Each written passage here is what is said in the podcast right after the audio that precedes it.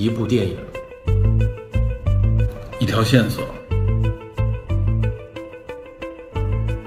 带您探寻电影中的科学与知识内核。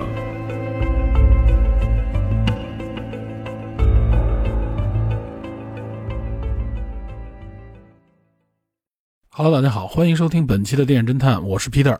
关于《青春变形记》的上期节目当中啊，我们解读了这个红熊猫啊，它所明喻和暗喻当中的这个暗喻部分，也就是它暗喻这个女性的月经。那么从这个角度，我们引申到了有关月经羞耻这么一个针对女性的社会性话题。那至于名誉这一部分啊，就非常明显了，也就是我们今天要谈的这个有关青春期叛逆、青春期成长的话题。这就不仅仅是针对女性了，而是针对我们所有人。好，废话不多说，下面就让我们进入本期节目的下集。《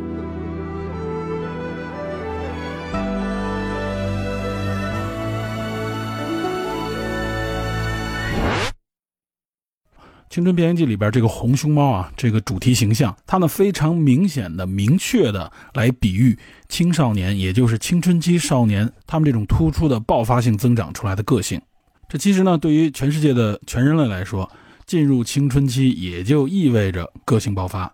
无论是哪个族群、哪个国家，在怎样的这种教育社会环境下，青春期呢都是一个充满活力又非常躁动，甚至相当有破坏力的这么一个年龄段。所以呢，其实很多国家、很多地区啊，针对青春期的青少年，都或多或少的采取了各种各样的所谓的教育手段。实际上呢，也是为了压制青春期他们这种强烈的个性。因为大家普遍认为啊，这种强烈个性有的时候呢，会带来更多的冲突，无论是对家庭、对学校、对社区啊，都会带来很大的影响。所以，我们看电影里边这个体型硕大、充满活力的红熊猫啊，尤其是它眼睛变红的时候，会完全失控。那么这样一个突破界限、颠覆性的形象，如果用一个词来归纳，其实呢，就是我们经常形容青春期的一个词语，也就是叛逆。但是这个叛逆，我们要给它打上一个引号。我们为什么要给处于青春期的青少年打上这么一个叛逆的标签，甚至说是烙下这么一个烙印？可以说，大家只要一谈及青春期啊，就认为是叛逆的、不听话的，甚至是失控的，必须严格管教。或者，如果我们用一个良性的词呢，就是我们必须要好好的来引导。其实这个话听上去也是啊，处于青春期的这种少年，就像一个潜在的罪犯一样，就像是一个有前科的嫌疑人一样，我们必须要对他多加小心，加以引导，以防止他像脱缰的野兽一样，或者说会坠入某种深渊，对吧？一般好像一提到青春期啊，这个社会对青春期的少年就有这样的一个看法。好像能顺利度过这个时期，不给家长、不给学校带来麻烦的少年，都被誉为是特别优秀、特别乖巧的孩子。咱们就说我国啊，每每处于这个十三岁啊，就是我国的这个初中这个时期。那么初中很显然，他要面临一个中考的压力。实际上呢，我们国家面对这一群孩子，给予了非常大的学习压力。我觉得某种程度上啊，实际上就是用这种学习压力来压制所谓的青春期的躁动。压制住青春期潜在的这种叛逆，应该说呢是起到了一个非常重要的作用，也至少让我们的中学生啊，尤其是初中生，看上去啊都在繁重的学业之下显得比较的整齐，整体看上去好像没有太多这种啊充满个性各色的青少年，绝大部分好像也没有显现出这种持续的叛逆状态，但至少从我身边啊，我了解到的一些处于这个时期的青少年的家长们啊。他们都面临很大的压力，觉得这个孩子呢，基本上处于一种边缘状态，就是很难管教管束。如果说这个时期的孩子不惹出什么事儿来啊，对于他们来说就是阿弥陀佛了。如果这个孩子能够专注于学业，那对于这个家族来说，绝对称得上是一个可以炫耀的资本了。我相信呢，其实这里边有很多所谓聪明的孩子啊，他们是隐藏了自己的个性，隐藏了自己所谓的这个叛逆。他们知道如何在老师、在家长面前啊，装作一个乖乖的样子，不露出自己那个红熊猫的尾巴。但是呢，也有很多家庭遇到这样的情况啊，就是觉得自己的孩子原来小的时候非常的听话，特别的乖巧，但是好像一进入这个时期，就完全变了一个人一样，不仅不再听话，而且经常顶撞父母啊，也就是出现那种强烈的叛逆现象。那么更有甚者，有些家庭里面啊，这个孩子与家长之间的矛盾就属于日常化了。我们可以经常听到家长是这样来形容自己的孩子的：“我说东，他就向西，说什么都要逆着来。而且呢是软硬不吃，家长的所谓好说歹说都没有用，哪怕是打骂都没有用。那么更有极端的情况就是有一些家庭矛盾已经导致了青少年犯罪，所以我们也一定遇到过身边有些家长带着自己的孩子去看心理医生，也有家长呢要把孩子送到攻读学校，或者送到一些有半强制色彩的所谓军事化管理的社会培训机构，甚至包含这种电击疗法，这些机构有的可能未必合法。那么目的大多呢，就是希望这个孩子能够服从管教和管束，即所谓扶正去邪、悬崖勒马，以求浪子回头，防止他们误入歧途，帮助他们呢摒弃甚至消除一些不良嗜好，回归成一个所谓正常的孩子，从而才能成为一个对家庭、对社会、对国家的有用之才。为此呢，不惜暂时搁置亲情。以上这些都体现了针对青春期少年啊这个教育培养的难度。那么在这里，我们首先要问一个问题：为什么会造成这样的局面？青春期为什么会这样的危险？青春期少年为什么会出现如此强烈、普遍的这种叛逆？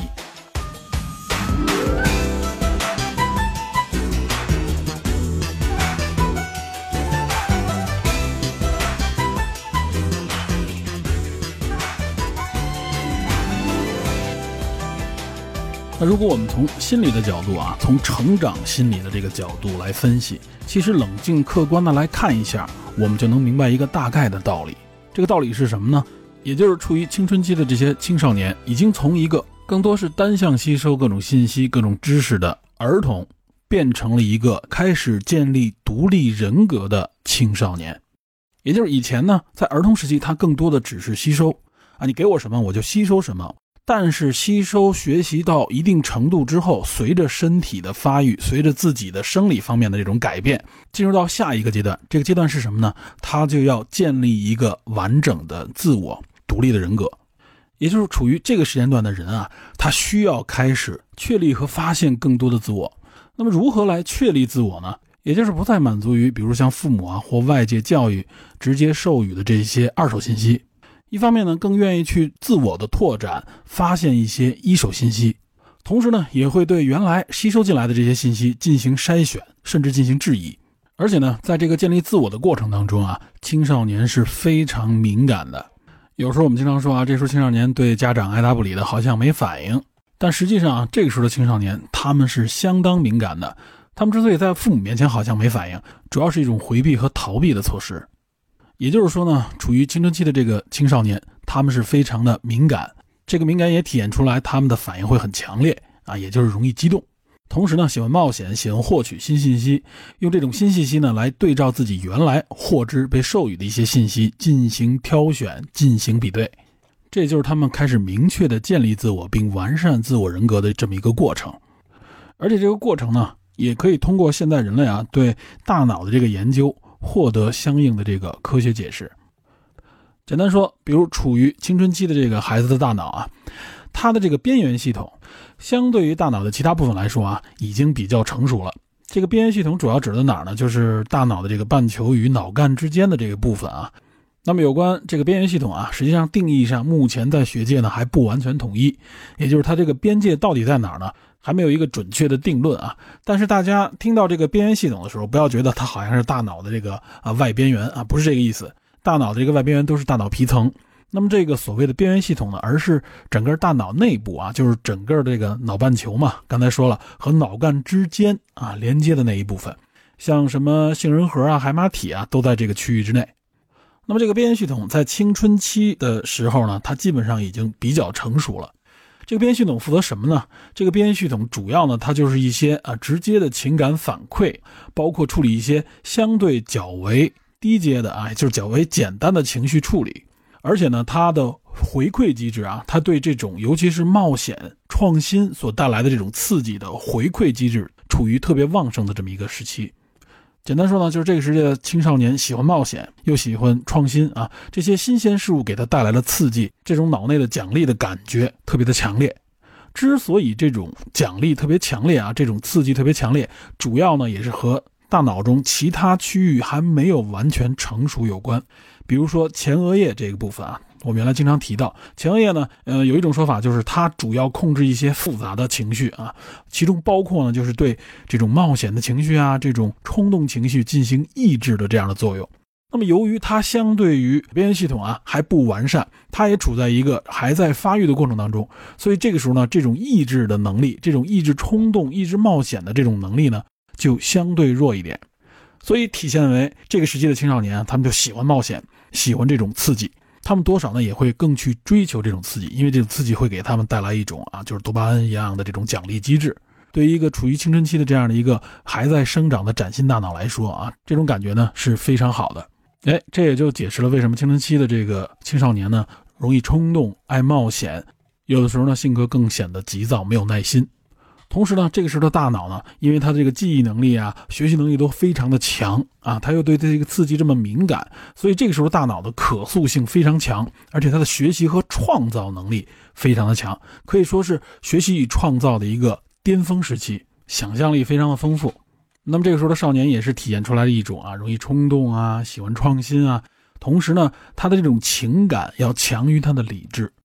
另外呢。这个时候的青少年，他的大脑的内侧前额叶啊，非常的活跃。那么这一点呢，就使得他们对外界的这个评价也异常的敏感。表现出来呢，就是这时候青少年啊，不太愿意参加一些原来的传统的这种家庭活动啊，尤其不愿意家长呢在外人面前对他进行评价。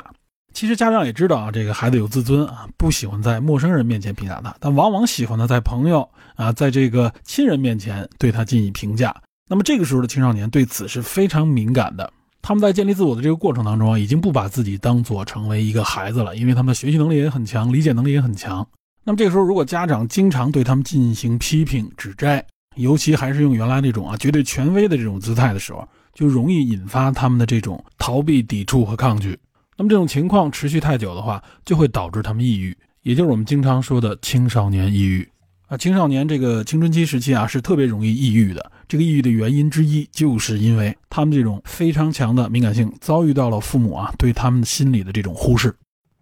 那除了冲动、喜欢冒险、开始质疑，并且呢非常敏感这些心理变化与心理特征之外，这个时候的青少年啊，其实还有一个特别明确的心理变化，也就是他们开始对异性产生兴趣。在上集里边，我们说过美美的这个变化啊，整个故事这个矛盾起因就是因为这一点。当然不仅于此。比如他们这几个死党，这几个小姑娘也同样如此，还会品评身边遇到的这些男孩。其实这一点呢就比较写实，不像很多动画片啊，在这方面是完全回避的。这也是他们追星的一个原因，后边我会有一个详细解释。不过其实我们也能看出来，同班的男生呢，他相对都比较木讷一些。这其实也符合我们前面说的，就是男性的这个青春期变化是晚于女性的。所以这么简单的看下来，我们就会明白啊，青春期的一些性格特征实际上是有背后的一个非常明确的原因的，无论是生理上的还是心理上的，这和他们的生理生长过程以及他们的经历息息相关。所以呢，如果我们稍微的有一点耐心去了解、去学习这相关的一些内容的话，我们也就不会认为青春期的少年是一个怪物，认为他们逆反叛逆甚至不可理喻。我们也就会明白，其实他们这些行为与心理的背后都有非常明确的原因。那么，只有我们理解了这些特点之后，我们才能够正确的去面对啊可能潜在的这些青春期的问题，才能有可能去解决这些问题。当然，这是很粗的一个层面，更细致的层面啊，很多家长说我遇到的是一些很具体的问题，那些大的那个方向我了解，但是这些具体问题是我该如何解决呢？哎，这就是我们要结合这部电影继续向下讲的一个原因啊！这部电影里边，我们前面也说了，它非常好的举出了青春期经常发生的一个特别具体的问题。我相信这个问题呢，也都是很多家长、很多家庭都会遇到、都会面对的一个问题，也就是青少年追星。那么，青少年追星这个行为，实际上呢，就是刚才我们介绍的那些诸多的心理、生理方面的变化的一种集中体现。啊，如果我们能够正确的认识啊这个追星相关的一些行为以及它背后的一些心理因素的话，我相信很多人很多家庭因此产生的相关矛盾。注意，这里我说的是相关矛盾，也就是说，这个追星其实它代表的是一串非常庞大的问题，它绝不仅仅只是追星这个行为本身。这一系列问题和矛盾，对于百分之九十以上的人来说，都可以得到妥善的解决。那么接下来的这一部分呢，我们就从追星这个点。进行分析和解读。看一看这部电影到底给我们传递了一个怎样的青春期成长与教育的理念。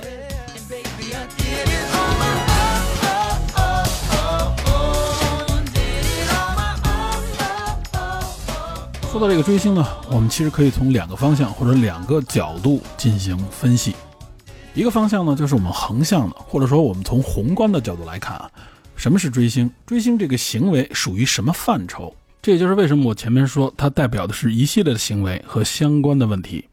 那么另外一个方向呢，就是纵向，也就是我们从更微观的角度来分析追星这个行为是怎么样发展的，会发展到一个什么样的程度。从而呢，会造成怎样的一种影响？我们先横向的、宏观的来看追星这个行为。其实呢，有关这个话题啊，在侦探社里边就多少谈到过。我记得呢，群友之间就聊到过有关追星，尤其是青春期的女生啊，就是在学校、在初中的这些小姑娘们，她们喜欢追的这些明星、青春偶像组合，说她们呢成为一种粉丝群体啊。这个粉丝群体呢，甚至会形成粉圈儿。也就是现在主流媒体啊比较批判的这种粉圈文化，那么一些群友的这个态度呢，就是说觉得追星这件事情啊，其实影响挺恶劣的，对这个年轻人没什么好处，不仅耽误学习啊，而且还浪费钱财等等等等。尤其是很多深度的这种粉丝更加无法自拔。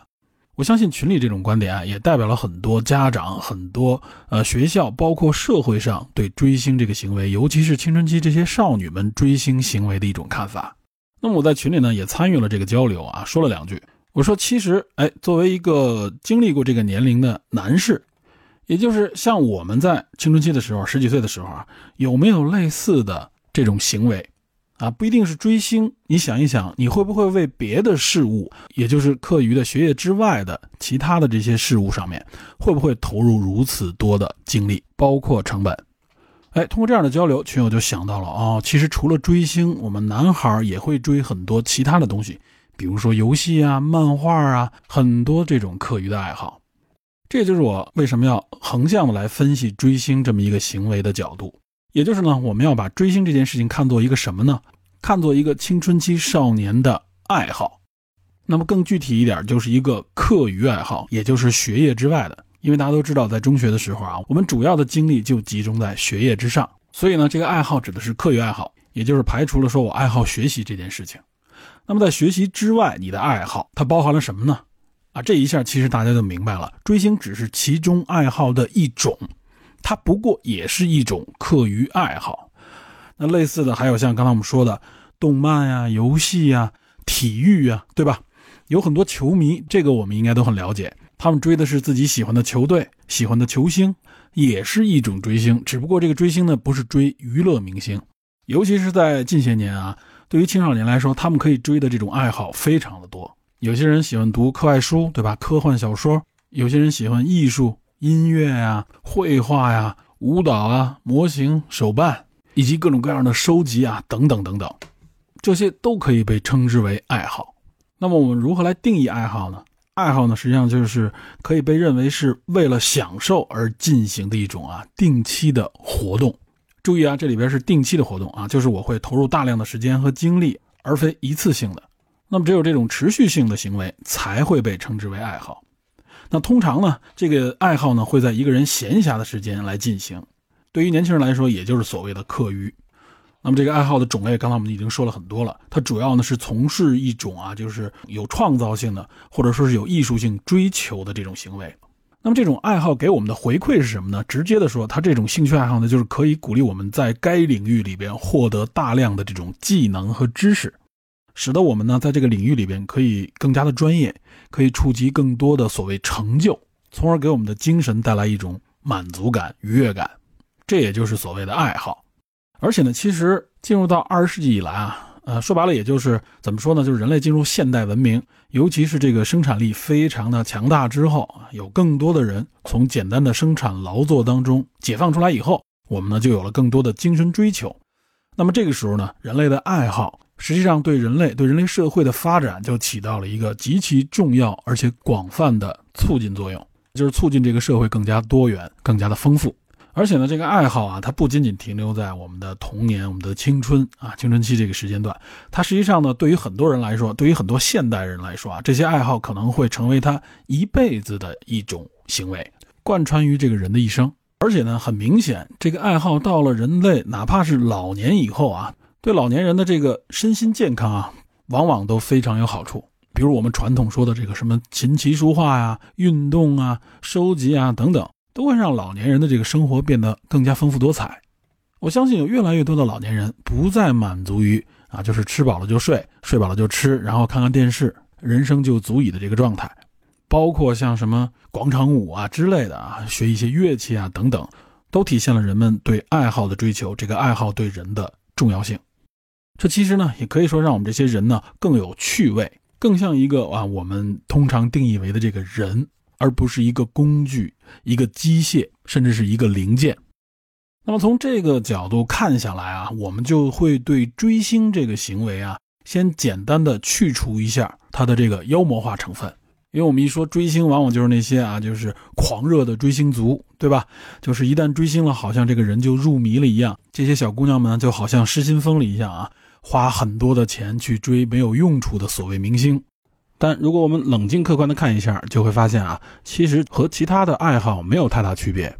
包括行为、精力、成本啊，没有本质上的区别，只是你爱好的这个标的或者说是这个目标不尽相同而已。当然，我们这里说的是通常意义上的追星，这些爱好还没有到啊，我们纵向分析啊一些可能潜在的大家认为那种所谓极端的行为。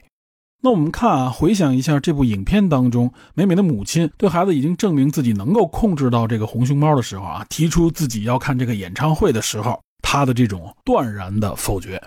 我记得当时有一个细节啊，就是妈妈在否定啊美美的这个要求的时候啊，旁边她的父亲，则是看着美美给他的那个资料，就是 Four Town 的那个介绍。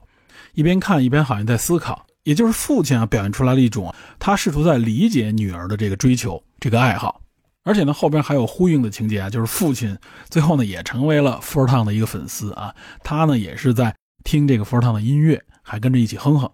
所以这个时候呢父母就表现出了不同的对追星的态度。那么母亲呢显然就是一种妖魔化追星的这种态度，尤其是针对女孩子啊，就是我们的社会里边。包括我们的很多公共的话语体系里边，实际上“追星”这个词更多的指向的是女性群体。一说这个粉丝群体，好像更多的也都是一些痴迷于明星的这些女孩们。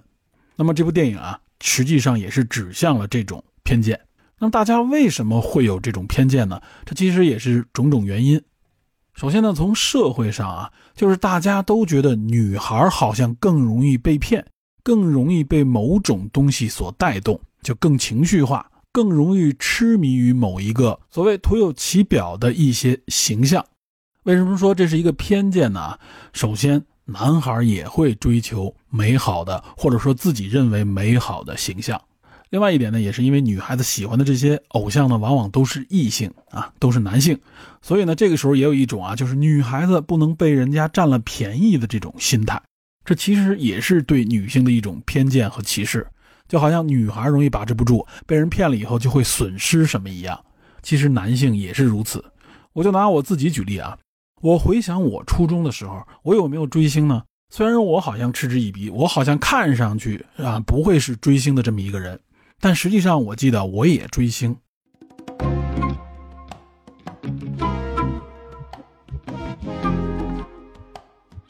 首先呢，我记得我在初中的时候啊，我的房间里面也贴着明星的招贴画啊，只不过现在好像不太流行贴招贴画了啊。我那个时候反正是贴的。这个明星招贴画都有谁呢？比如说有阿诺啊，有史泰龙啊，都是我那个年代的时候，大家看录像带啊，看一些电影的时候啊，这些英雄的啊，这些壮汉的形象，对吧？我相信很多同龄人都有这样类似的这种情况。另外呢，对异性也是有追逐的。我也贴过女明星的一些招贴，我也有喜欢的这个港台明星。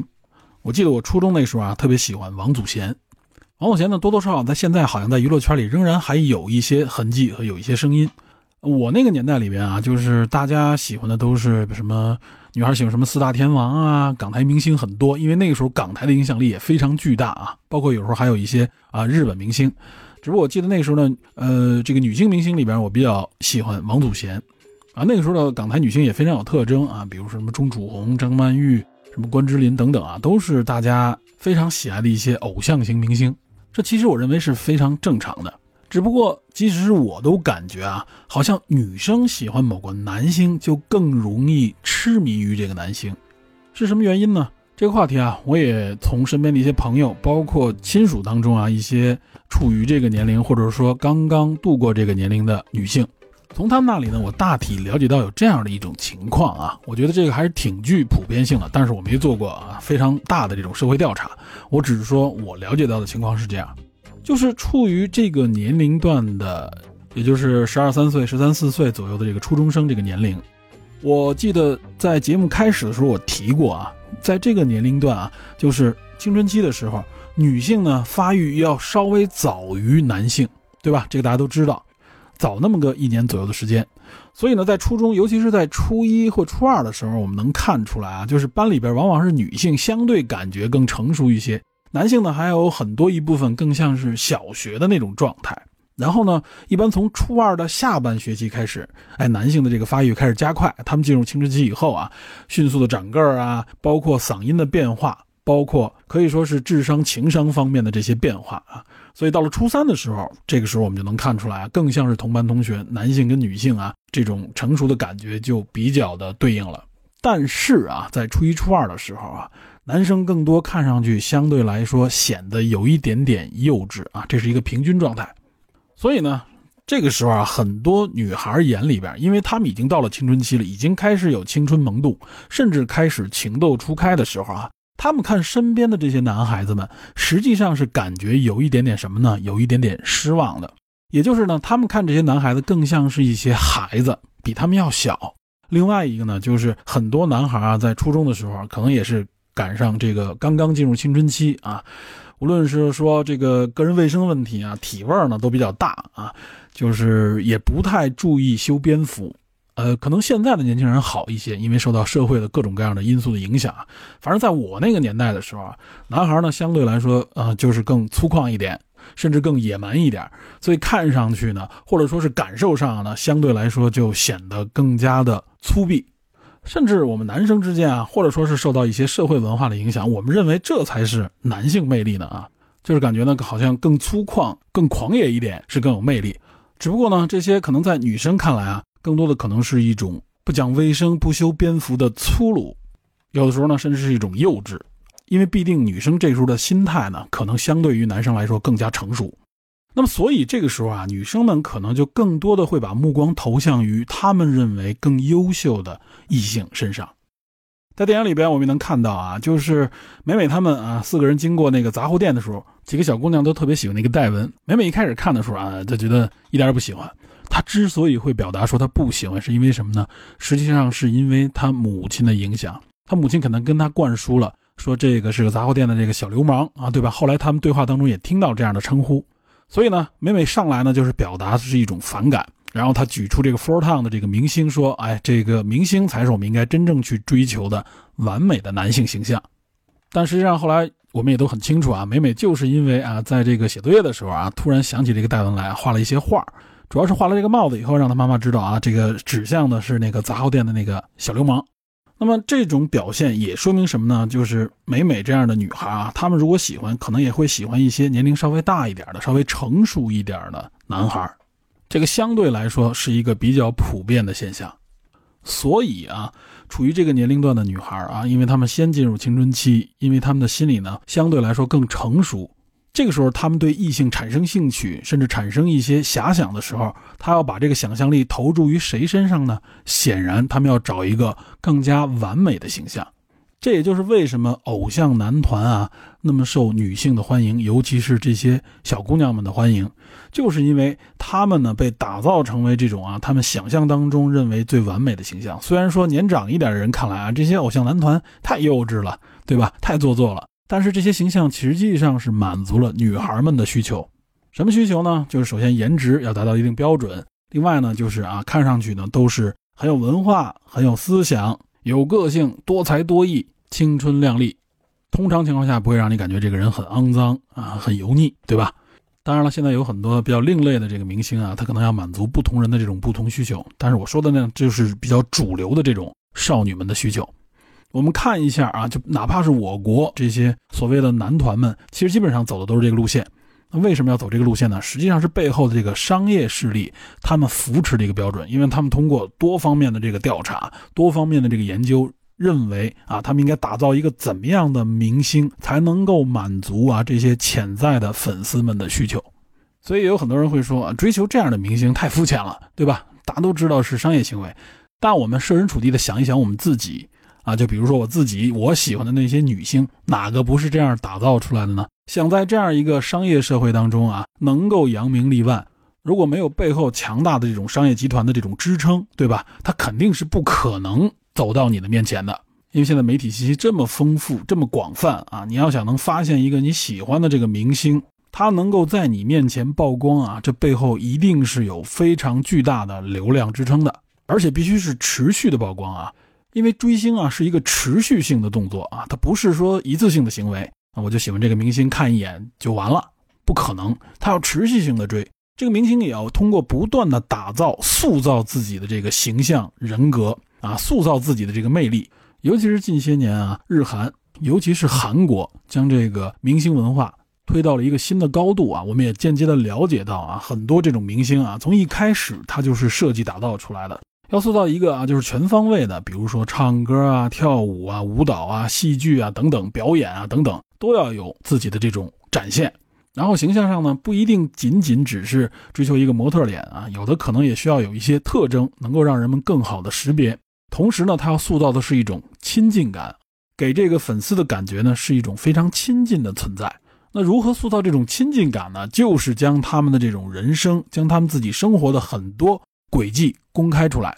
啊，在很多各种各样的综艺节目里也好，或者说是各种各样的花边新闻当中，各种各样的娱乐爆料当中，将他们的生活轨迹透露给粉丝群体，可以尽可能的打造一个更加立体啊、更加亲近的、足够魅力的这样的一个明星，才能够吸引更多的粉丝来追逐。那这种情况实际上是可以营造和满足粉丝群体的一种心理和社交需求。这有一个专有的名词，叫做拟社会互动，或者说呢叫准社会互动，也可以叫做拟社交或准社交。也就是给粉丝群体一种什么样的感觉呢？就是他好像是在和明星交往，就好像真的认识了这么一个朋友一样。然后明星呢也可以通过现在这种传媒啊，尽量多的与粉丝们之间进行互动，甚至有这种点对点的互动。但其实对于绝大部分的明星来说，你跟他之间并没有真正的进入到真实社交的这个社交圈之内。那么粉丝之于明星呢，更像是他们 to B 的这种公共性服务。当然，这里要刨除掉那些所谓的头号粉丝啊，这个其实不仅是现在有，过去也有。对于普通的这些粉丝来说，通常是这样的一个情况。那么这种拟社会互动或者说准社会互动啊，是可以很大程度上满足这些粉丝，尤其是青春期的这些粉丝群体们啊，他们因为学业的原因，没有更多的自由社交时间的情况下，仍能得到一种社交满足的状态。那么再加之现在有所谓的这种云社交啊，对吧？这种云行为，这种社交获得感就会更强烈。因此，在这样的一个模式加成之下，青春期女孩身边的这些男性啊，是没法和这样的明星相提并论的。但是反过来看啊，男孩们其实也一样，他们追逐的这些女星也是用类似的这种方式。尤其是现在很多的所谓宅男啊，他们追逐的一些，包括是虚拟形象也好，也都是经过精心打造的。甚至还有一些特殊领域里边的明星啊，也是被疯狂的追逐。所以从这一点来看啊，其实男女之间的这个区别并不是很大。但起码我们应该知道了，就是女孩啊，青春期的女孩，她们追星，她们内在的一些动力以及外在的这个客观因素的影响，导致她们更容易的去追逐一些青春偶像团体。尤其是这种团体啊，它会让这个一群人看上去更立体啊，这个性格更丰富。如果是单个人的看的话啊，反而觉得这个维度有点单一。一群人的时候呢，更容易俘获女孩们的心啊，尤其是他们喜欢这个群体的时候，还可以在这个群体当中啊啊喜欢 A、B、C 不同的这个角色，有一些细节的差异，也是为了满足女孩们追星的时候不至于过于单一啊。这个时候可能大家喜欢都是一个对象，容易产生某种冲突，这样呢也增加了大家追星的时候啊互相交流的一个维度。那如果我们对照的看一下，男孩们喜欢的这个，比如说体育明星啊，打个比方说球星、足球明星，对吧？喜欢某个俱乐部，喜欢俱乐部的某些明星，很多持续到工作以后很长一段时间都还喜欢某个球队。我记得原来节目里面李根就透露过，他喜欢曼联啊，一直到现在还喜欢。那他的起点呢，就是从学生时代。那个时候呢，也是因为电视转播里边出现了英国的这个俱乐部，对吧？然后呢，因为他们的这种踢球的风格也好，他们的实力啊，包括这个竞技比赛当中的这种多样性，所以呢，吸引了更多的男孩喜欢这样的球星。那么我喜欢这个 NBA 球星迈克乔丹也是如此，NBA 也是最早进入到中国这个体育直播领域里边的这个比赛之一。当时呢，我记得我第一次看到乔丹的时候啊，就好像是九几年的一次全明星比赛啊。那时候我就记着看到这个叫做乔丹的这个球星啊，可以说是技术尤其的突出啊，打球尤其的潇洒。从那个时候就开始关注，看到越来越多的比赛，甚至呢还有乔丹的电影。包括他的球鞋啊、球衣啊等等，对吧？现在其实关于这个球鞋、球衣啊，尤其在篮球领域里边啊，这个消费可以说是非常普遍了。大家甚至收集各种各样的球鞋，对吧？都形成一种文化了。有的时候我们熬夜看他的比赛啊，如果有一些能够到中国来的这种比赛的时候啊，这个要能买到一张球票，那更加的激动了。那么在这方面的投入啊，无论是时间成本和精力，我相信呢，绝对不亚于。女孩们对这个青春偶像团体的这种追逐，所以从宏观、从横向这个角度来看啊，我们不应该对追星，尤其是女性追逐这个青春偶像团体这件事情有什么偏见。它和其他的这种爱好啊，区别并不大。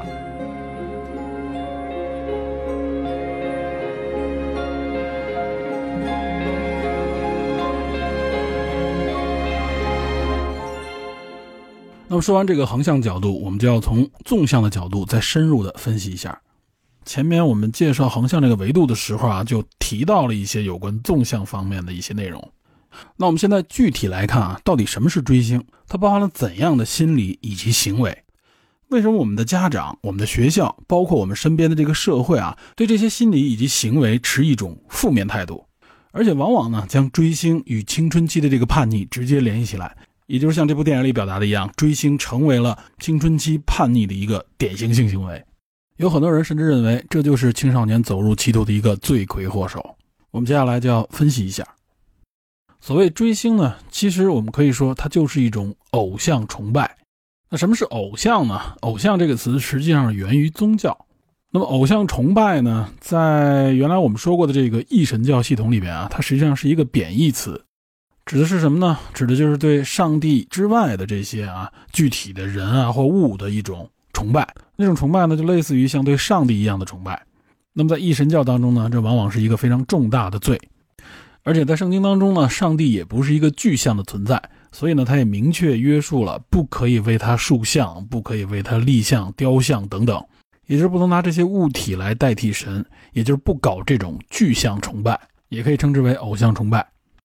我们在介绍慕尼黑那部电影，讲述有关犹太教的时候啊，就介绍过那个金牛犊，对吧？就是亚伦在摩西上山受这个十诫之时啊，塑造的这个金牛犊，为了取悦以色列人用的。结果摩西下山以后啊，看到这个情况，一怒之下就砸碎了那个写着十诫的石板，并且一举捣毁了这个金牛犊啊。实际上呢，也是认定亚伦制造的这个金牛犊啊，是一种对神的亵渎，是一种迷信。那么在十诫当中呢，就是被明令禁止的。所以呢。在很长一段时间里边啊，这种一神教文化的社会体系之内啊，偶像崇拜实际上是一个贬义词。但是很显然呢，偶像崇拜实际上是人类的一种朴素的情感和心理追求。我们说一神教的时候也介绍过，在一神教之前啊，更多人类社会是采用的是这种多神教的这种状态。那么一神教的建立呢，实际上也是一种对这种多神教思想的反抗啊，因为多神教发展到后来呢，就是变得越来越混乱，随便什么人就可以塑一个神。那么显然，一神教是为了对抗这种状态啊，所以呢，他才禁止这种所谓的偶像崇拜。那可不可以崇拜呢？当然可以崇拜，崇拜的呢，只能是他一神教里面的这个上帝。即使在教育中，在圣经当中啊，希望上帝是一个非具象化的存在。但是显然，随着这个宗教的发展啊，无论是天主教还是东正教啊，在他们的教堂当中，我们能看到更多的这种神像啊，这种雕塑。这和基督教新教的这种理念呢，就不尽相同了。所以说，偶像崇拜呢，从古至今啊，都是一种人类非常直接的心理诉求，是人们这种啊欲求啊、理想啊、情感啊、信念等等的这种愿望的具象化的投射。对于人来说呢，就是他一看到这个具象的偶像的话，他就能够把相关的这个情感投射进去。对吧？所以大家也愿意塑造这样的一个偶像来干什么呢？来引导人们的这种情感投射，这种崇拜的行为。但是呢，随着人类社会的这个发展啊，人类崇拜的这个偶像呢，就慢慢的不仅仅是宗教的这个概念了。一方面呢，宗教也在不断的世俗化；另一方面呢，人类这个社会活动当中啊，充满各种各样的力量，人们呢开始崇拜各种各样的非宗教的偶像，比如说具体的人，对吧？英雄啊，国王啊，领袖啊等等，包括这个社会当中啊其他的一些事物啊和某种现象结合起来的一些事物等等。那么到了我们现今的这个社会当中啊，人类文明已经发展到当今这个状态之下，偶像和偶像崇拜这个词啊。基本上呢，就是一个中性词了。偶像更多的指向什么呢？更多的实际上是指向一些明星。这个明星就包括前面我说的什么娱乐明星啊、影视明星啊、体育明星啊，甚至政治明星等等等等各个领域。比如商业圈里边的乔布斯啊、马斯克啊，都成为了很多人的偶像，对吧？还有呢，像体育明星里边就更不用说了。那么政治明星也有很多，比如说曼德拉。什么美国总统啊，比如奥巴马呀、里根啊，还有人特别钟爱这个川普啊，就是这个川粉，包括普京啊，这个我国尤其粉丝多，对吧？甚至包括希特勒都有人崇拜。但是唯独啊，这个娱乐明星，尤其是这种像电影里面展现出来的这种青春偶像的崇拜，会被大家冠之以为追星啊，这群人呢会被大家称为追星族。这显然是在暗示，甚至是强调这些人的这种类似于宗教崇拜一样的盲从性。当然，现在呢，更多的说他们是粉丝群体，是一种粉丝文化。那么这里呢，就又提到了“粉丝”这个词。这个“粉丝”啊，大家都知道是源自于英语，就是 fans。那么根据牛津字典的这个解释啊，fan 这个单词呢，是 fanatic 的一个缩写。这个 fanatic 呢，是 f a n a t i c 啊，这么来拼写。据说呢，是一五五零年左右啊，引入到英语当中。这个词的意思是什么呢？是以过度的这种热情和经常强烈的、不加批判的奉献为标志啊，这样的一个定义。所以这个词呢，作为形容词就是狂热的、盲信的的意思；作为名词呢，就是盲信、盲信者的意思。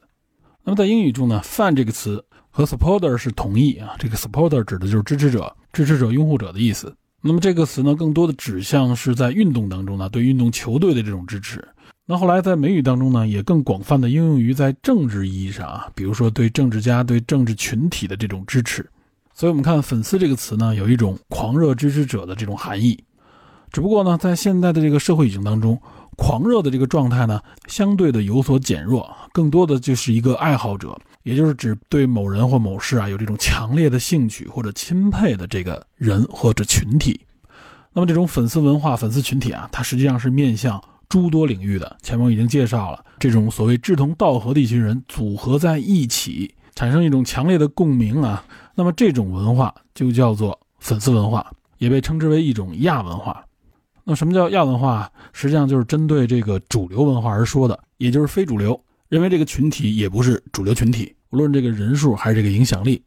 其实这里要说明，在主流文化圈当中，一般都将这些年轻人喜欢的娱乐文化呢视之为亚文化。但说实话，从全球的这个发展趋势来看，这些所谓的亚文化其实早已经成为了主流文化，因为无论是这个群体还是影响力，都已经非常巨大了。好，现在介绍了这么多概念，我们还要说回到追星这件事情本身。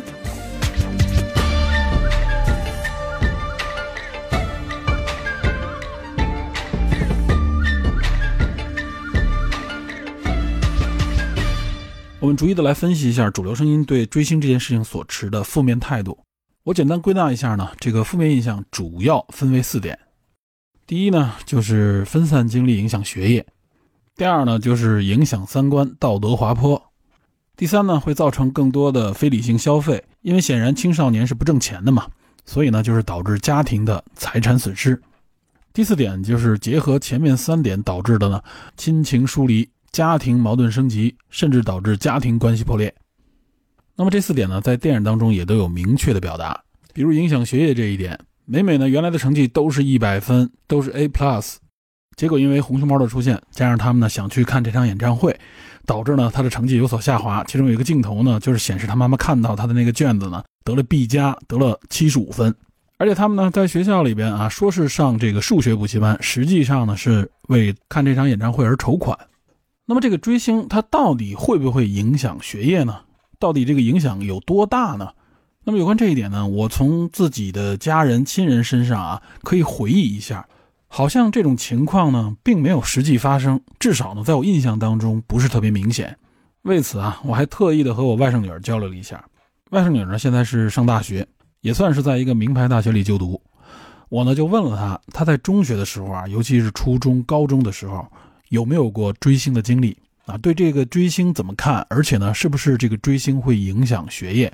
他呢，实际上一直是这个家族里面的一个学霸一样的形象啊，也就是那种别人家孩子的感觉啊。呃，从小学开始，初中、高中学习成绩都很优秀。我们其实平时的这个交流来往也挺多的，我对他也一直很关注。在我印象当中啊，她是一个相对来说比较宅的女孩，呃，应该是不怎么追星，没有什么喜欢的娱乐明星，至少到现在应该也是如此啊。这个我也询问过他，也确实是如此。但是他的有关这个的回答令我还是稍微有一点意外。他说呢，他从小呢就是对这个娱乐明星不是特别感兴趣啊，可能是受到家庭影响，也有可能是他自己的一个认知的态度。但是他觉得呢，就是包括追星，包括年轻时候喜欢的各种各样的课余的这些爱好事物啊，他觉得其实这个并不会影响学业，而且他身边往往是那些学习成绩特别好、特别优异的同学们，往往呢都拥有丰富的爱好，当然里边也包括追星、喜欢这些娱乐明星的人。他觉得呢，他在这个时期里边啊，其实课余的爱好非常的少，他主要的精力都在这个学习之上，这和我自己的判断也差不多。那我就问他，你后不后悔自己这样的一个状态？他呢说也谈不上后悔，但他说呢，如果这个时代他有一些课余爱好的话，可能会让他的这个生活变得更丰富，而且呢，他也认为不一定会影响他的学业。这也是说明呢，他回忆在中学这个时期对他来说啊，还是相对来说压力比较大，而且相对来说呢比较枯燥的。那么他也相当于是间接回答了追星这个事儿，长期来看，到底会不会影响学业？当然，这是一个个例。那么有没有相关的一些调查报告呢？尤其是我国，我在网上还真查到了一个，这是广州市啊穗港澳青少年研究所所做的一次调查。这个穗啊，其实也是相当于对广州的一个别称。那么这个研究所，它应该针对的是东南沿海这一带地区吧？它呢发布了一个叫做《青少年追星行为调查报告》。不过注意啊，这个报告是在零七年发布的，我没有做详细的查证啊，好像近些年类似的报告比较少见。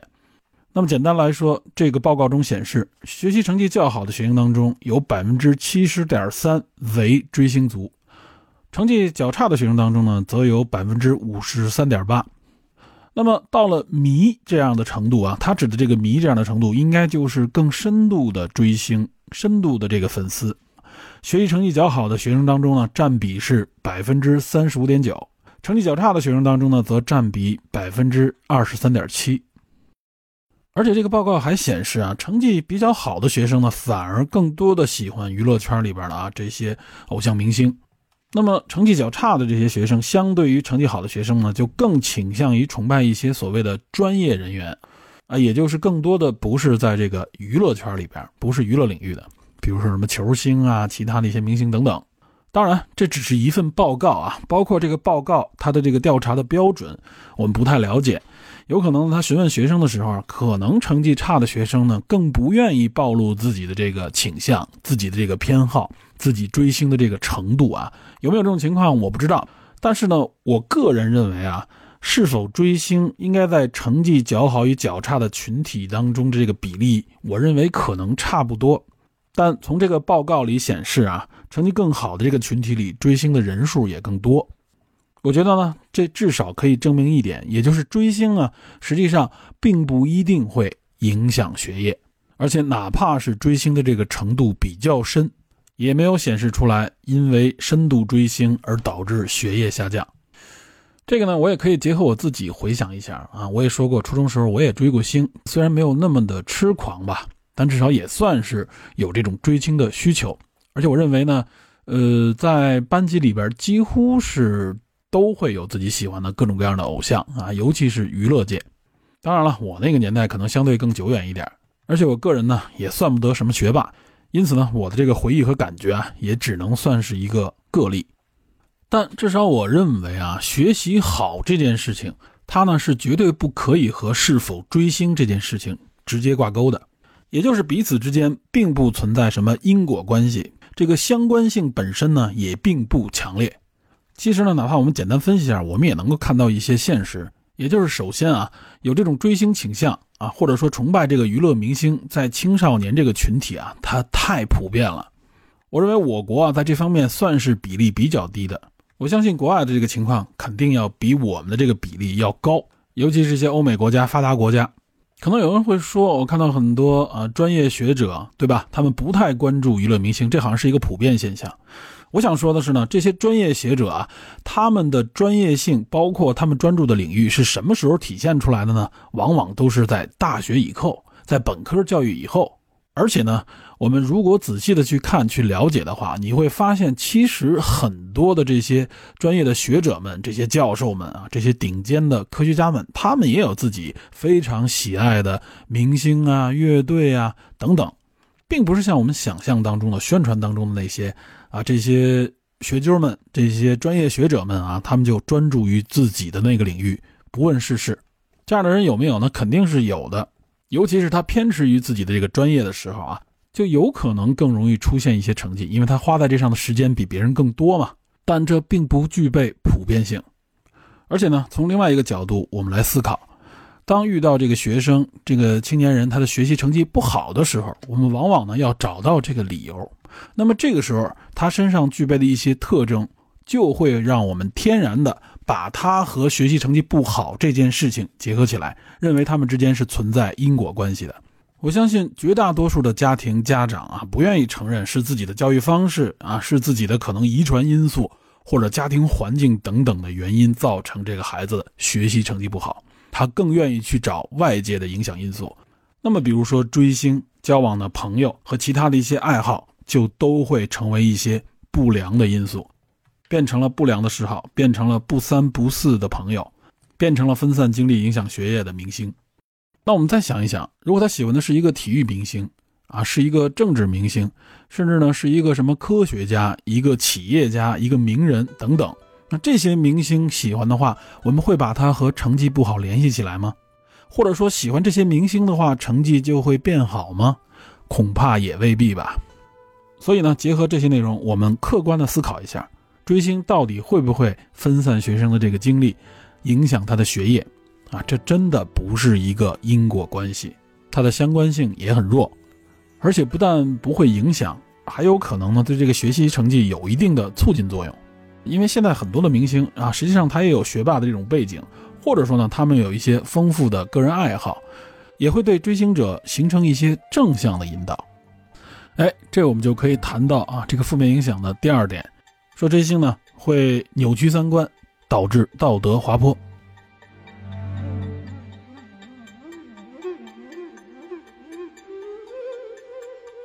其实通过我前面我们的介绍，我们会了解到，这个时候处于青春期的青少年，他通过追星，通过寻找这些偶像，他实际上是在干什么呢？是在建立自己的这个个性。那么这个个性当中，显然就会受到偶像的这个影响。那么原来这个人他基础的个性当中，显然是要受到他家庭的最大影响，他的父母，对吧？和他平时接触最多的这个人。但是作为一个儿童变成少年开始成熟的人来说，家庭的这个影响并不能代表他性格的全部，也不能代表他心智的全部。这点毋庸置疑啊，因为我们每个人的经历都不同。从生态演化的这个角度上来说，也是如此。如果一个族群、一个生物，它只是对上一代的这种克隆、这种复制啊，那显然这个族群、这个种族本身就会走向衰落，因为它没有变化的能力，没有这种突变的能力，不会产生多样性。那么，尤其对于人来说，对于这个性格、对于这个人的思想来说，变化与拓展才是它发展的真正原动力。那么，作为一个青春期的孩子啊，他这个时候，我们前面也介绍了，正处于一个冒险、创新、去尝试的这么一个生长的爆发期。这个时候呢，我们不应该压制他对新鲜事物啊、对不同事物的这种兴趣和接触。那么，如果你想推荐给孩子，让他去学习模仿的这个偶像的话，那么请一定记住，他应该具备足够的魅力，能吸引孩子，让青少年在接触的这个过程当中啊，能够产生更多的兴趣。能够为他带来更多的刺激，而非反过来直接的去压制和改变他的选择。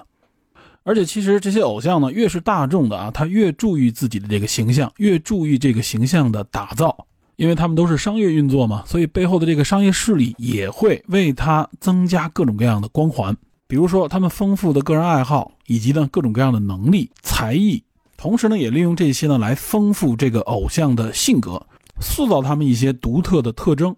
目的呢也是增加他的识别度，而且呢也是吸引更多的粉丝来追逐。那粉丝群体在追逐和模仿这个明星的时候呢，也等于呢是把这些兴趣爱好、这些能力一并囊括了进来，因为这也是他们判断是否喜欢这个明星的一些标准。这其实呢就等于直接拓展并丰富了他们的兴趣爱好，而且呢这些明星团体呢也经常参加一些啊慈善活动，目的呢实际上也是为了塑造这些明星的正面形象。这些呢实际上都会影响年轻人啊，影响他们这些粉丝群体去了解、去模仿、去学习，这也都是有显著的。正面积极作用的，在这里还有一点要强调的，就是在青少年群体当中，他们的这个追星实际上也是为了满足一种社交需求，而且这种社交需求是非常强烈的，啊，因为处在这个年龄段的年轻人们啊，这些孩子们聚在一起，他们实际上呢是要通过彼此喜欢的这个明星来分辨自己的这种爱好、这种取向，然后呢通过这个来判断啊谁跟我更加的这个趣味相投。大家呢是根据共同的爱好产生共同的共鸣，组成了一种群体啊，这实际上是建立归属感，这是一种年轻人当中非常重要的社交需求。而且这些年轻人们聚在一起，他们的主要谈资就是围绕这些内容。恐怕坐在一起对题的这种需求啊，只有在考试完了以后才会出现。那么年轻人在一起聊什么呢？啊，除了玩过的游戏啊、看过的比赛啊，当然也包括这些电影啊、明星啊、歌曲。以及各种各样的娱乐八卦。那如果不了解这些信息，无法加入这个话题，很显然呢，就不容易加入到这个群体当中，就容易被孤立。所以，增加一些兴趣爱好的维度啊，增加一些喜欢的明星，也许就会让你找到一些同好，成为你社交、增加社交经验的一个敲门砖。当然，有的年轻人是通过自己喜欢这种独特的明星、特殊的爱好来寻找志同道合的朋友。有的呢，则是看更多人喜欢哪个明星，喜欢哪个团体，嗯，他呢就加入到其中。这实际上是一种呢投主流所好的社交需求啊。我随大溜，我跟主流群体混在一起，这也是年轻人群体当中一个非常强的驱动力。所以，作为家长看待自己的孩子，这些年轻人喜欢这些明星的时候，不妨去了解一下啊，这些明星他们到底代表了什么，他们身上到底有哪些特征。也许你不喜欢他们的作品，不喜欢他们的打扮，但其实你可以通过他们去了解你的孩子，去了解这些年轻人他们的喜好内容到底包含哪些。然而在电影里边，梅梅的母亲呢，则完全对 Four Town 这个乐队呢持一种否定态度，她完全基于自己个人的爱好来判断的，认为这是一个不良少年的团队，甚至指摘他们的舞姿，认为这种扭来扭去非常的恶心，同时呢，认为他们的歌曲不是音乐，是噪音。所以呢，以此否决了美美想看演唱会的需求，而且他说呢，要两百块钱，他以为他们是谁？塞琳迪昂吗？这也是直接否定孩子的爱好和品味。其实想一想，父母们年轻的时候，他们喜好的东西是长辈们喜好的东西吗？那么另外呢，就是提到了这个成本问题，这也就是我们说的对追星持否定态度的第三点，认为它呢会导致非理性消费，从而造成家庭的财产损失。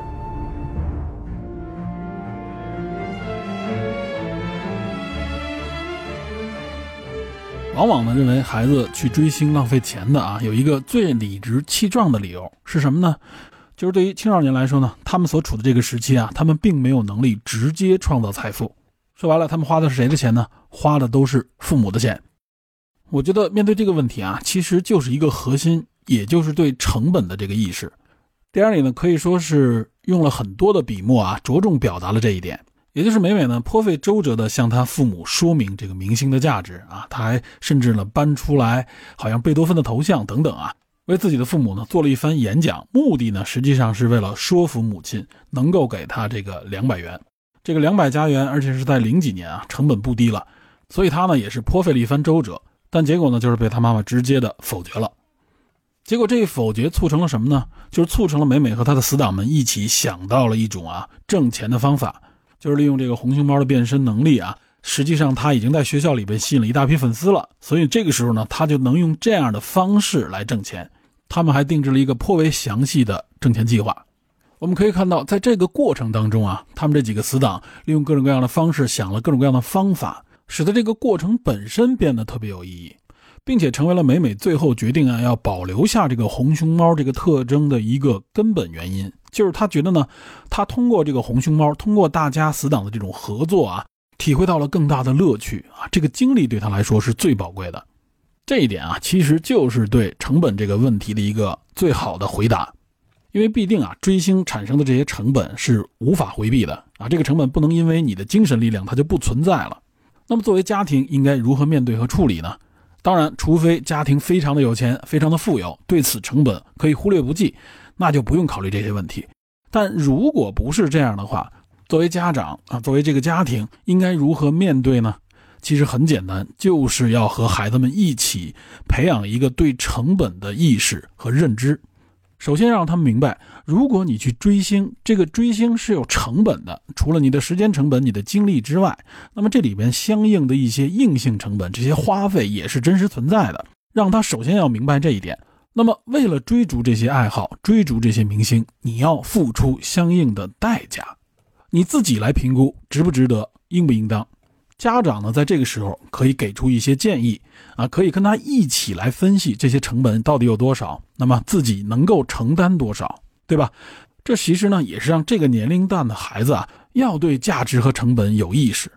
我相信，如果他培养出了这种成本意识啊，就不会出现那种挥金如土啊，或者呢去偷自己家里的钱啊。有的呢都是那个家里边本身呢就生活很困窘了，孩子呢反而去偷家里的钱，甚至呢把家里的钱挥霍一空。我相信出现这样的问题啊，首先这个孩子本身就对成本缺乏意识，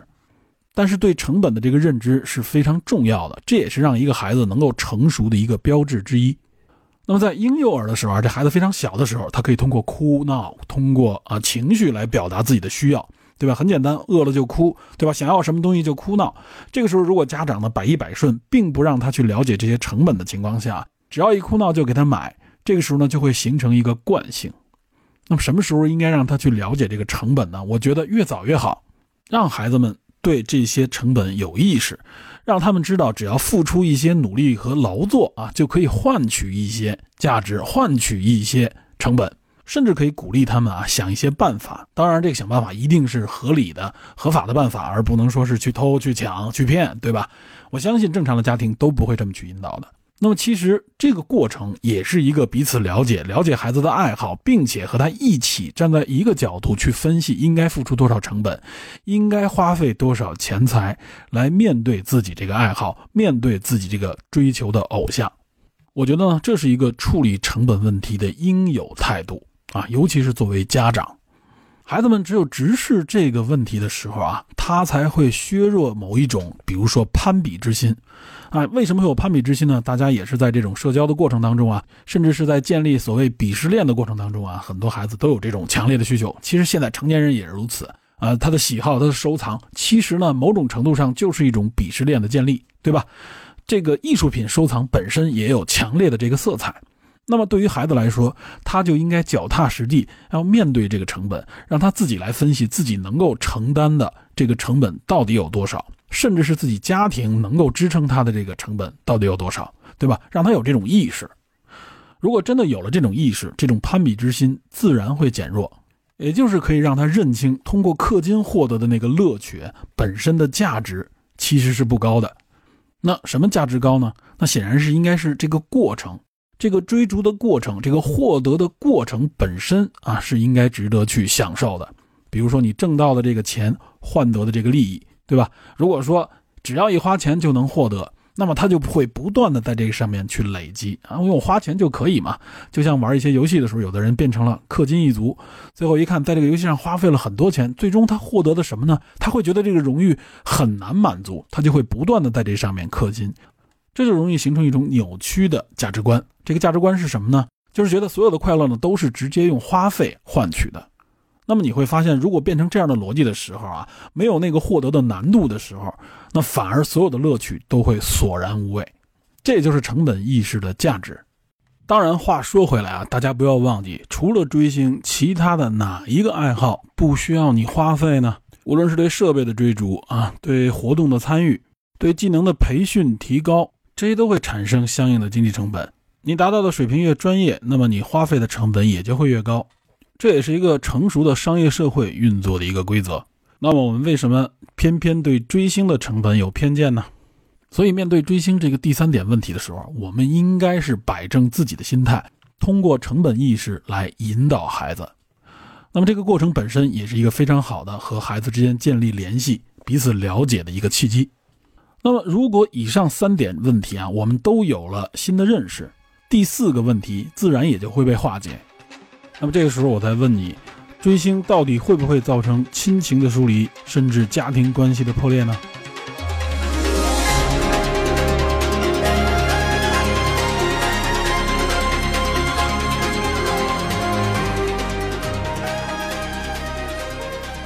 结合前面三点啊，如果我们对追星这个事情本身有一个客观的认识。了解到它到底满足了青少年哪些需求，对青少年到底有哪些意义，在这个基础上，并和他一起来分析啊，去追逐这个明星的成本到底应该如何来承担啊？这里边有哪些责任？这里又有哪些义务？如何来消化这些成本？如果可以这么一起来看的话，我相信不会走入到最后这个境地，也就是呢，家庭关系破裂，产生更深的矛盾。而且在这个过程当中，很有可能你可以更好的将自己喜爱的一些东西，或者将自己认为正确的一些东西输出给孩子。孩子呢，不是被生硬的说教。矛盾的根源是什么呢？并不是所谓追星，矛盾的根源是我们对他们的否定，对他们兴趣的否定，对他们爱好的否定。这也就是提到了前面我们说过的，为什么我说青春期的这个所谓叛逆，我要打上引号啊。这个社会主流的声音仍然说青春期是一个叛逆期啊！什么叫叛逆啊？对吧？显然你是站在了所谓正义的一方，你认为对方做的是错的，你认为他叛离了正确的方向，与正确的方向背道而驰了，所以你才认定他是叛逆。这显然是认为自己站在了所谓绝对正确的一方，自己站在了正确的方向上。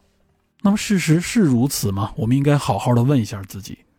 很多人会有这种想法，说孩子原来非常的听话，非常的乖巧，对吧？我们夸一个孩子的时候，往往用什么呢？就是这孩子特别乖，特别听话。这更多的是形容啊，孩子还非常小，婴幼儿时期的一种说法。当然，也有很多人啊，到了非常大的年龄的时候，父母仍然以此作为价值观来判别这个孩子。当然，不一定再用乖巧、再用听话这个形容词了。而是改为叫做什么呢？孝顺。不过注意啊，这个词里边“孝”不是重点，而是那个“顺”字。这个“顺”体现的就是一种绝对服从的价值观，还是要让你听话。这到底对不对呢？其实呢，孩子在婴幼儿的时候啊，父母在很多事情上这个判断相对来说就具有一定的权威性。毕竟一个孩子呢还处于婴幼儿时期啊，他所有的这些呃智商也好、情商也好、功能也好，都处于一个发育期。绝大部分都是从零开始，那么在这个时期呢，作为家长，他肯定是有一个非常重要的引导作用的。但其实呢，即使是面对婴幼儿的这个教育、这个培养本身啊，这个生长的过程，我们也缺乏很多正确的认知。而且，其实很多所谓的这个教育手段呢，都是一种强加。我们会看到，随着年龄增长，孩子会有反抗啊，会有哭闹，会有各种各样的情绪表达，但绝大部分啊。实际上是建立在我们并不了解一个孩子真实的需求是什么的基础上。一个最基础的是，大家都知道，这孩子一饿了就会哭，尤其是婴幼儿的时候啊，他不会说话，他不能表达，那么只有哭能够表达他的需求。我们第一反应就是，哎，他是不是饿了？然后呢，就是是不是冷了，是不是热了等等。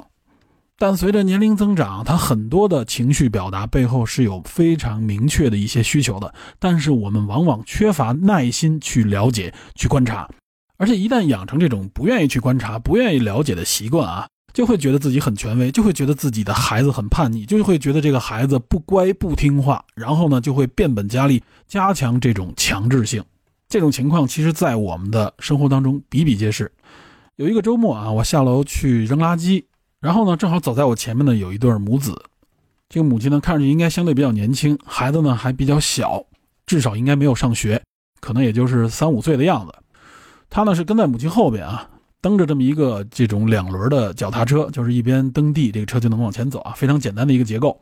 然后呢，他在他母亲的后边啊，因为跟的母亲很紧，不小心撞了他母亲的这个应该是后脚跟儿。这个时候呢，我就看他母亲回过头来，两个人停在那儿啊，他好像在摸这个孩子的脸。当我走近了一看，才发现啊，这母亲是在掐这个孩子的耳朵，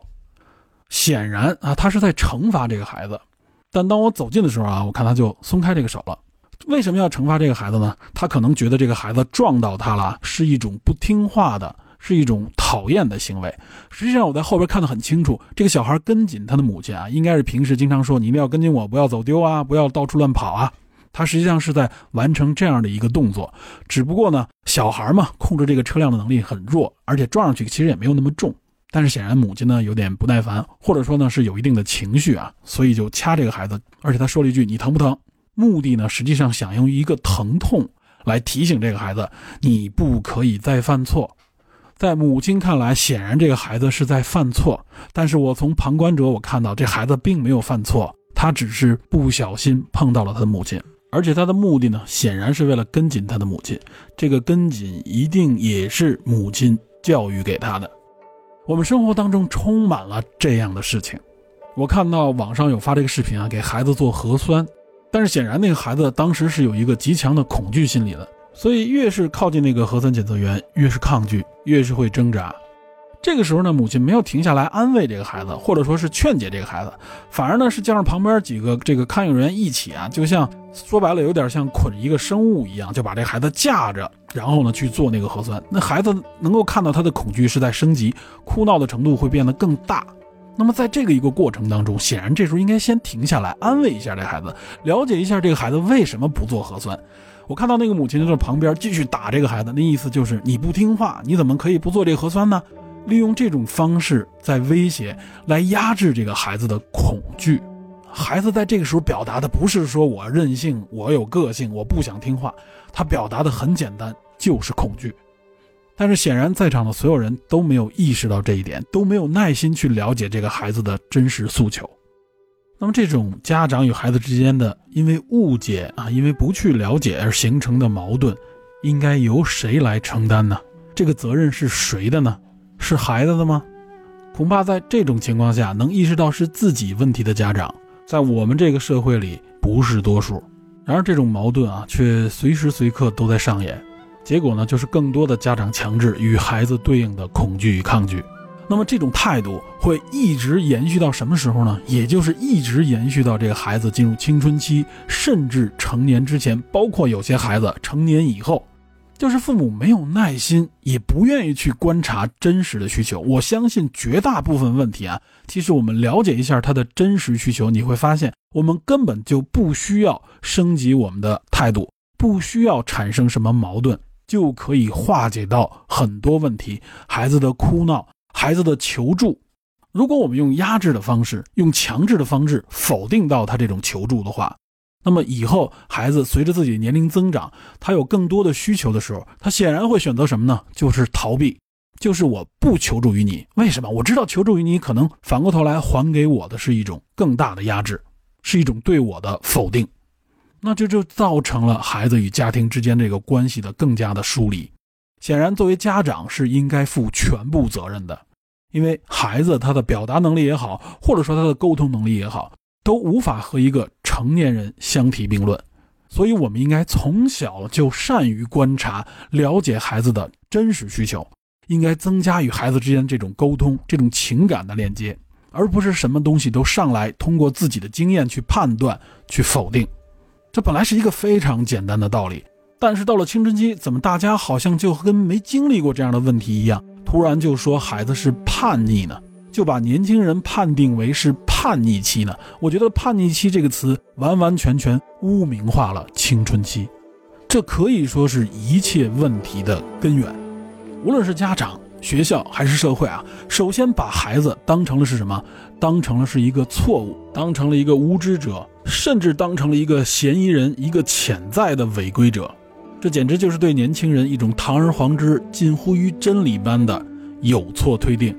那么，在这样的一个认知基础上对待他的态度，我们可想而知，对吧？很多人是说啊，面对这样的时候，面对叛逆期的时候，我们应该怎么怎么做？这么一个基础判断都产生根本性错误的时候，那后边所有的处理方法其实都是有问题的。比如我们能看到很多公开的资料上说啊，我们应该如何循循善诱啊，如何引导，如何教育他，如何让他喜欢啊你认为正确的东西。这本身仍然是将他视作为一个犯错者、一个病人来看待。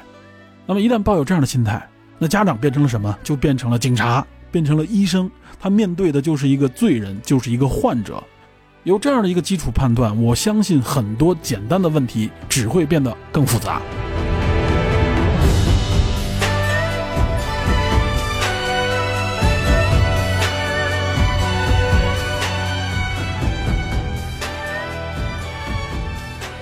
我们前面介绍了生理的原因、大脑发育的原因，以及他们真实的社交需求、心理需求、建立个性的这么一些驱动力等等。我们再看一下这部电影，就像美美他们的这个家族，她的母亲，包括她的外婆，对女性身上这个变身为红熊猫的这个特征加以的一种否定，认为这是什么呢？这对于他们来说是一种诅咒，要对这个红熊猫加以压制，要把它呢从这个女性的身上剥离开。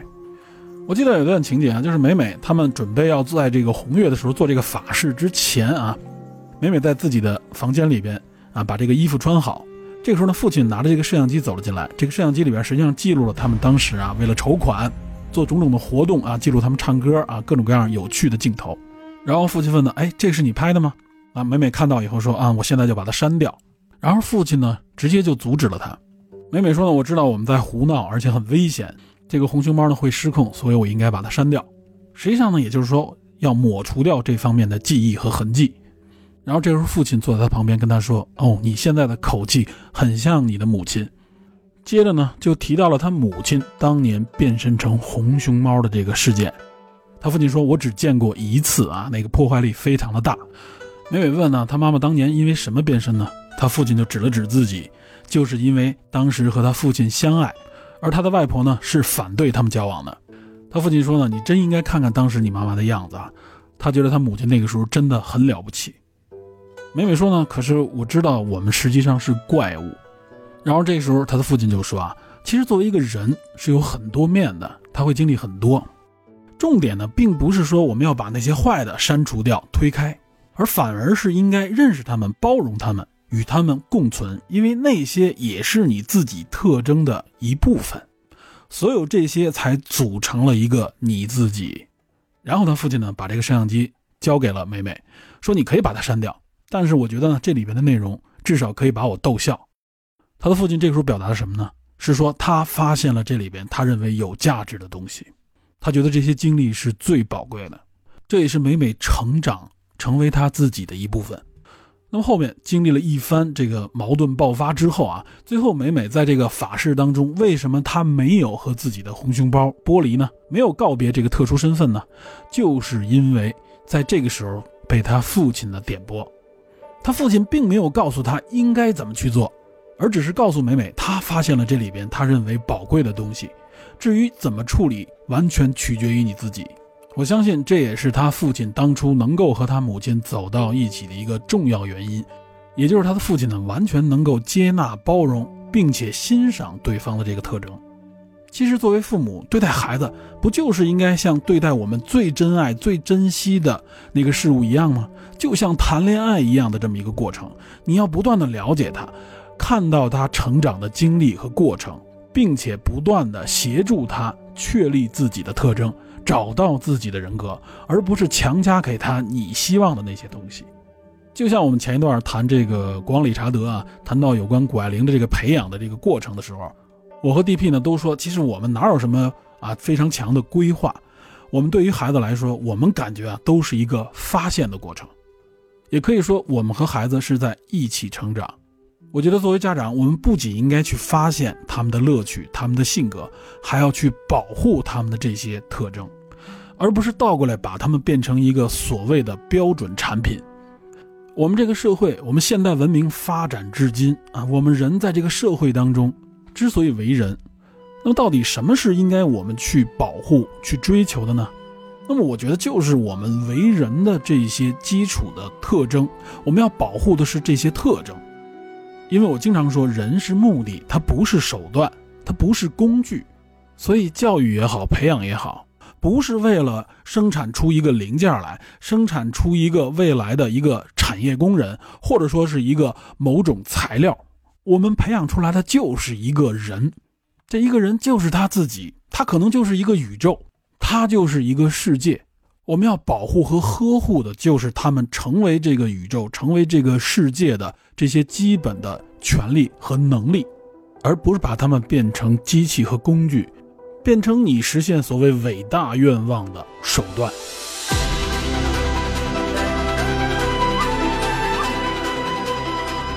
所以最后呢，在那个竹林里边，无论是外婆还是母亲，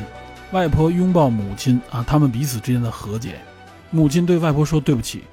外婆说：“你不需要说对不起。”也就是说呢，你的生命不是要为我来负责。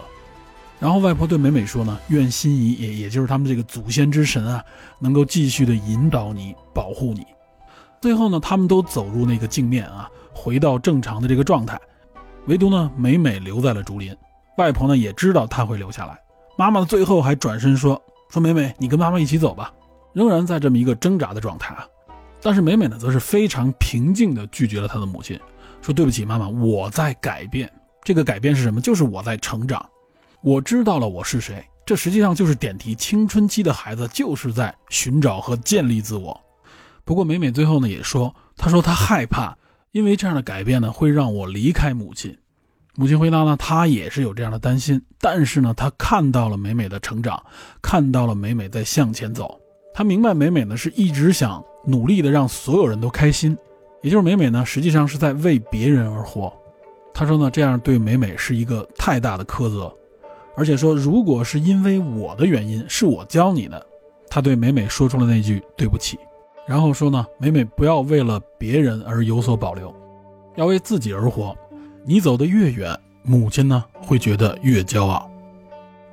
不过大家不用伤心，其实美美并不是向她妈妈告别，只是呢保留自己的这个特征，保留自己的这些特性，这些青春期的改变。那么结尾当然也是合家欢的这种结尾。所以通过这部影片，我希望大家呢也是对青春期有一个更加正常正确的认知，不要把它视作为一种恐惧、一种叛逆期、一种罪责。就像这个电影里边似的，它可能是一个野兽。但是这个野兽就是你的一部分，会给你带来挑战，可能也会让你出糗。但是呢，作为处于青春期的这些青少年，不要害怕亮出它。那么作为家长呢，更不要害怕面对它，了解它。愿我们都去除对青春期的这种污名认知、这种偏见，也希望我们的这个社会里边能够有更多富有创造力的、敢于冒险、拥有个性的年轻人茁壮成长。好，最后还是提示大家，有机会一定要看一看这部电影，最好呢是和自己的家长或者带着自己的孩子一起来观看，这绝对是一个轻松愉快并让你有所触发、有所收获的好电影。好，感谢您收听本期的电影侦探，请您持续锁定本节目，我们下期再见。